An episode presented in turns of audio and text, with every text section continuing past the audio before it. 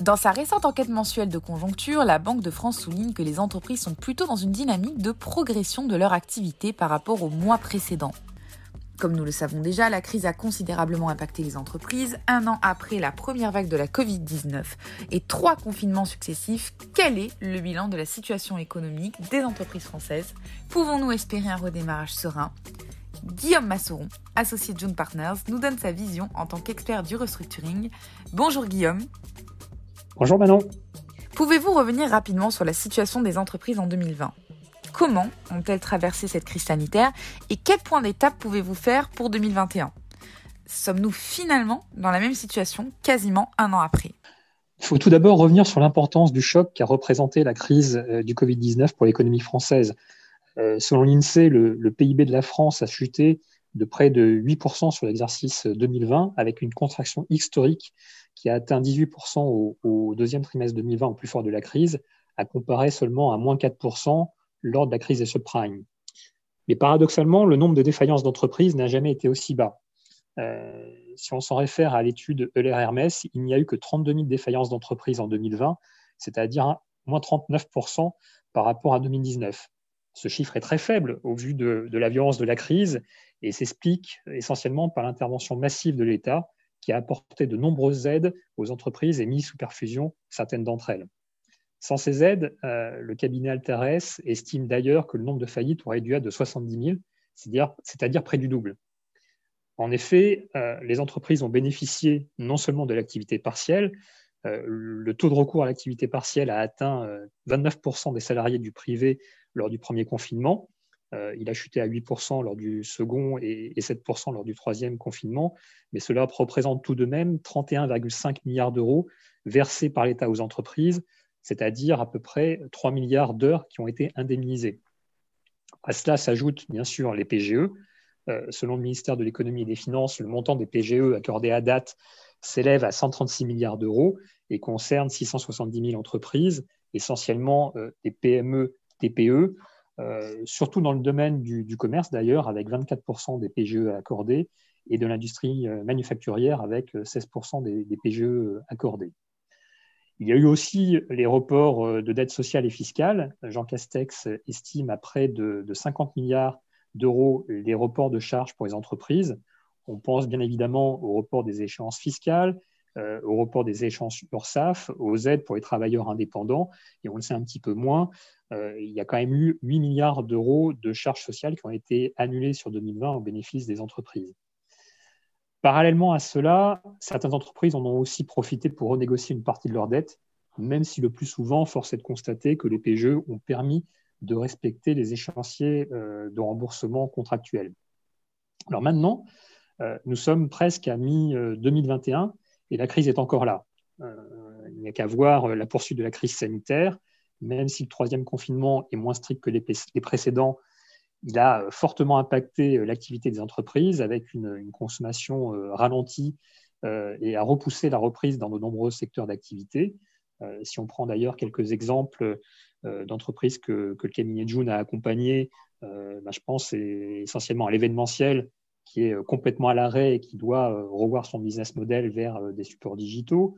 je pense également à l'accompagnement que nous avons fait à une chaîne de, pressing qui euh, fait face à une baisse de, ses volumes avec le télétravail, avec les sorties qui sont beaucoup moins nombreuses et tout simplement la fermeture euh, ou le ralentissement très fort des, hôtels, euh, mais également des secteurs comme la publicité, où on constate le report ou, la baisse de nombreux budgets publicitaires, une prospection commerciale qui est ralentie, et puis de façon plus générale, une baisse de productivité avec l'éloignement géographique des différentes équipes compte tenu du télétravail. Tout cela euh, conduit à une rentabilité euh, réduite ou, fragile. Euh, d'ailleurs, le taux de marge des entreprises françaises a diminué de près de 4 points en 2020, en passant de 33,2% à fin 2019 à, 29,3% à fin 2020. cette baisse s'explique notamment par la baisse de productivité suite au, confinement, mais également par la chute de consommation des ménages qui a alimenté la baisse de chiffre d'affaires des entreprises. Tout ça euh, a, conduit à une dette financière très élevée, la baisse de rentabilité et puis les aides, notamment les PGE de, l'État. Et selon une étude de l'ERMS parue en, mars 2021, l'endettement des entreprises françaises a augmenté de près de 13 points au troisième trimestre 2020 par rapport au quatrième trimestre 2019.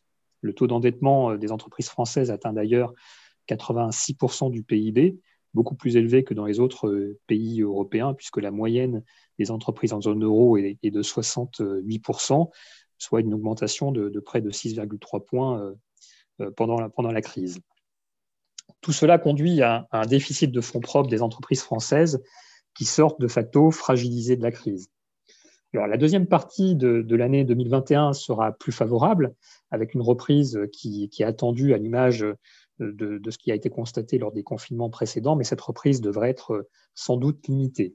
Euh, le rebond à l'issue du premier confinement a été fort et a pratiquement annulé euh, la contraction d'activité qui avait été subie, puisque en, août 2020, l'économie française était simplement en retrait de 4 points par rapport à son niveau d'avant-crise, après être descendue à près de moins 30% au plus fort de, la crise. le deuxième confinement a été euh, a entraîné une baisse d'activité plus modérée de l'activité économique, qui est simplement en retrait de, 8%. Et, ce retrait a été euh, quasiment rattrapé, ou tout du moins à 80%, euh, au, bout de, deux mois. Donc, à l'issue de ce troisième confinement, il y aura forcément un, sursaut de, la consommation, mais il devrait être limité. plusieurs études indiquent que l'incertitude économique, mais aussi la poursuite de la crise sanitaire avec les nouvelles vagues possibles ainsi que euh, l'émergence de nouveaux variants pèseront sur la confiance des ménages et donc sur euh, la consommation et la reprise d'activité euh, des entreprises françaises. Devons-nous nous attendre à une vague de faillite dans les prochains mois? Malheureusement, sans doute. Euh, Hermès estime d'ailleurs qu'il y aura 45 000 défaillances d'entreprises en 2021 et 62 000 en, en, 2022 en raison de l'arrêt progressif du soutien de l'État, d'un effet rattrapage euh, avec des entreprises qui seront en grande difficulté suite euh, à l'arrêt de la perfusion par, l'État, c'est les fameuses entreprises zombies, mais pas que, euh, puisque le, remboursement des, PGE sera un problème pour beaucoup, surtout si l'on pense qu'il faudra dégager des cash flows qui représenteront 5% du chiffre d'affaires pré-crise pour pouvoir rembourser les PGE accordés. Euh, une étude récente de BPI France avec Rexod Code indique d'ailleurs que 8% des dirigeants euh, de PME ont peur de ne pas être en mesure de rembourser leur PGE. 16% d'entre eux pensent qu'ils vont manquer de fonds propres et 14% euh, trouvent que leur endettement est une contrainte pour la reprise. D'ailleurs, si on regarde la courbe de remboursement des, différents PGE, tout du moins pour les choix qui ont déjà été communiqués aux banques, on s'aperçoit que, plus de la moitié des, chefs d'entreprise ont choisi de décaler d'une année supplémentaire le début du remboursement des PGE. 74% euh, des entreprises se sont d'ailleurs prononcées sur euh, un remboursement sur la durée la plus longue possible, soit jusqu'en 2026. Et euh, on n'a que 12% des, entreprises qui estiment pouvoir rembourser intégralement leur PGE sur 2021. Donc cela montre que les entreprises sont encore dans l'incertitude et n'ont pas, pour certaines d'entre elles, la capacité de rembourser leur PGE à, court terme. Bien. Alors comment les entreprises doivent-elles s'adapter dans ce contexte? Alors oui, les entreprises vont devoir s'adapter en, se restructurant, euh, puisque leur business model, le business model de, certaines entreprises a été bouleversé par, la crise. on pense bien évidemment à l'événementiel qui va devoir s'orienter de plus en plus sur des supports digitaux, euh, sur la restauration avec un volet vente à importer euh, qui, euh, qui sera sans doute massif encore sur les prochains mois et les prochaines années. mais finalement, de façon générale, toute l'industrie et tous les services ont été dans une certaine mesure impactés. on peut prendre le cas du, groupe Camus, qui est le cinquième producteur français de cognac, euh, qui a subi une contraction de son activité de, près de 52% en 2020 parce qu'il réalise la moitié de ses ventes euh, en duty free, euh, qui était totalement à l'arrêt à l'image du secteur du transport aérien. et d'ailleurs, on estime que le, niveau des ventes ne sera rattrapé qu'en en 2024. et donc le groupe a, décidé de mettre en place un, plan de, restructuration pour assurer sa survie, qui passe par une réorientation stratégique et commerciale pour renforcer les ventes en ligne, le passage d'une stratégie de production en grande série à une production sur mesure de petites quantités pour gagner en réactivité, en flexibilité et en rapidité, être capable de mettre euh, à disposition euh, le produit finalement à n'importe qui, n'importe où, n'importe quand, euh, avec des produits d'ailleurs qui, montent en gamme. Et cela a conduit à la mise en place d'un plan de sauvegarde de l'emploi pour ajuster le, niveau des effectifs au niveau d'activité prévisionnelle de l'entreprise et d'adapter les, compétences internes en phase avec la nouvelle orientation stratégique de l'entreprise. Mais euh, la crise du Covid a, aussi été un, accélérateur de tendance euh, qui, euh, qui, va pousser les entreprises à se transformer d'un point de vue opérationnel. prenons par exemple l'exemple du retail. Les consommateurs ont de plus en plus pris l'habitude de consommer sur Internet. Et même si les réseaux de distribution physique resteront essentiels, ils vont devoir évoluer en passant d'un rôle de, lieu de vente à un rôle de, showroom. les entreprises cela permettra aux entreprises de, réduire leur stock, les, boutiques physiques servant pour l'expérience utilisateur, mais les ventes se faisant de plus en plus en ligne. On peut d'ailleurs euh, voir ce qui se passe chez Canada Goose, où euh, ben, dans ces magasins, le client peut tester euh, ses tenues en conditions réelles dans une chambre froide avant de les commander sur son site Internet.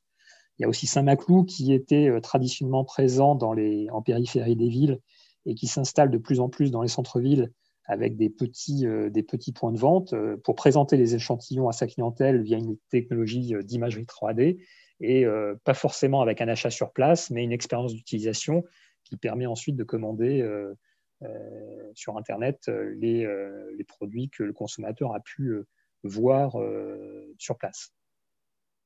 Donc vous parlez de restructuration opérationnelle, mais y aura-t-il également des restructurations financières? Alors oui, euh, il y aura des, restructurations financières. Nous avons d'ailleurs accompagné plus d'une dizaine d'entreprises qui ont euh, déjà réaménagé leurs dettes suite à la crise sanitaire.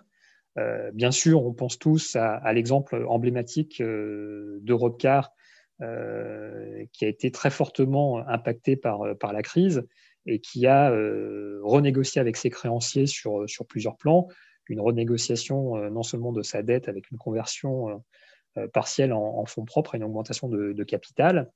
Et de façon plus générale, il y aura des, réorganisations euh, euh, avec des phénomènes de, consolidation et de croissance externe.